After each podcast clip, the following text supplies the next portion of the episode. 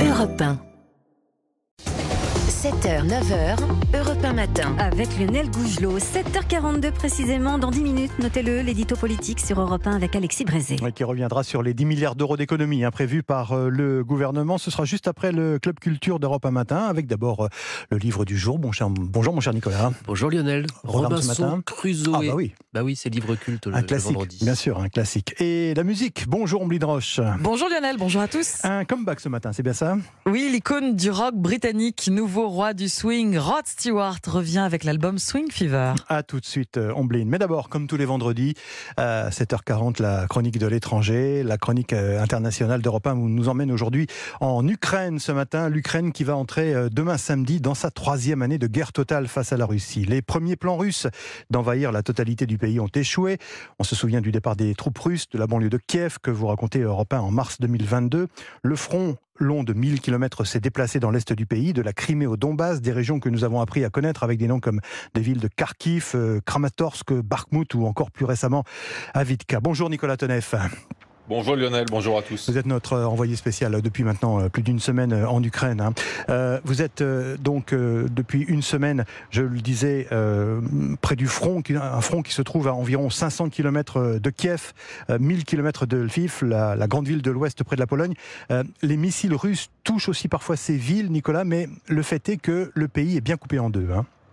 Oui, avec les mois qui passent, euh, le fossé se creuse. hein. À l'ouest, il faut maintenant chercher du regard les ruines de la guerre. Dans le Donbass, où je suis, il faut chercher du regard les bâtiments euh, intacts. Alors l'explication, euh, c'est évidemment moins de bombardements à l'ouest, mais aussi la reconstruction déjà en cours. Le fameux pont de la bataille d'Irpin en 2022 en banlieue de Kiev a déjà été remplacé. Des immeubles d'habitation que j'avais vus détruits il y a deux ans ont été reconstruits, alors que c'est tout le contraire ici dans l'Est, hein, où la gangrène des destructions progresse avec le quota hum, quotidien de ruines amenées par les missiles de la nuit. Et puis il y a aussi visuellement les horaires de couvre-feu différents qui changent tout, euh, de minuit à 5 heures du matin dans l'Ouest, de 21h à 5 heures dans l'Est. Il y a donc une vie le soir, par exemple, dans les rues de Kiev, euh, des restaurants ouverts tard, des bouchons, alors qu'ici à 20h, tout est noir, tout est fermé pour laisser les gens rentrer chez eux avant l'heure euh, fatidique. Alors Nicolas, cette guerre divise aussi en raison du grand nombre de victimes. Les chiffres sont tenus secrets, mais côté ukrainien comme côté russe d'ailleurs, hein, les pertes sont, selon les estimations des services occidentaux, de plusieurs euh, dizaines de milliers de morts. Euh, Ce conflit semble ne pas avoir d'issue.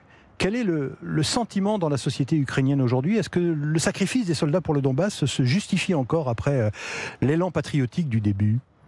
Alors pour comprendre l'état d'esprit, euh, écoutez ces deux femmes hein, qui parlent toutes les deux du sacrifice des soldats pour en tirer des conclusions totalement différentes.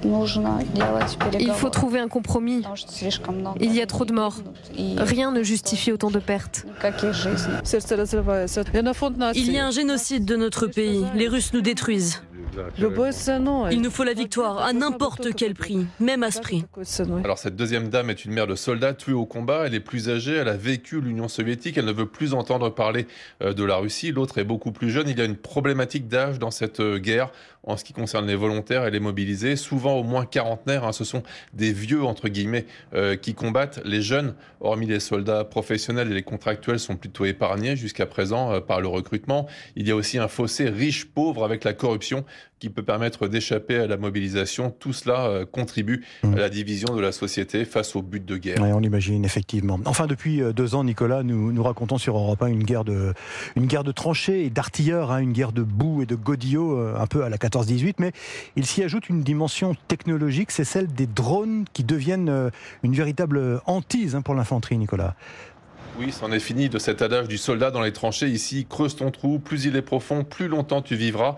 Euh, le drone FPV, hein, c'est le drone suicide, celui qui va s'écraser sur sa cible, ne laisse aucune chance aux hommes, comme l'explique cet officier. Au drone FPV, tu vois directement ta cible dans le moindre recoin de la tranchée. Le drone FPV peut aller frapper dans un abri, aller voler dedans et exploser dedans pour tuer un maximum de gars. Alors ces drones sont utilisés par centaines chaque jour sur le front, en plus de l'artillerie lourde par les Russes, pour compenser le manque de munitions côté ukrainien. Toute une chaîne de métiers d'ailleurs se met en place dans le pays, hein, du programmateur à l'ingénieur, au constructeur, aux écoles de dronistes, pour former littéralement euh, des bataillons autour d'une arme devenue euh, stratégique et incontournable en moins de deux ans. Merci, merci Nicolas Tonev, envoyé spécial d'Europe 1 en Ukraine. On vous retrouvera évidemment euh, toute la journée dans les éditions d'Europe 1, mais également demain à l'occasion donc de cette journée date anniversaire de la guerre en Ukraine.